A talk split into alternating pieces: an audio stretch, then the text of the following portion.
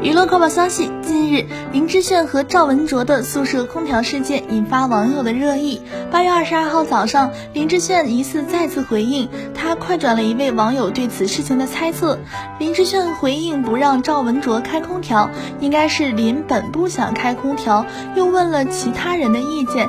赵师傅估计顺着话头就说下去了，说不开空调养生，毕竟这也是一件小事，也不好闹矛盾。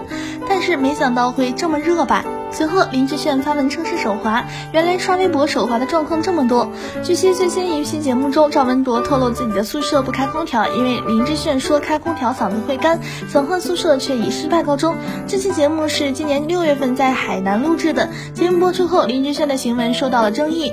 二十一号下午，林志炫发文回应称，赵文卓提出吹冷气不够养生，自己接受建议，配合同意。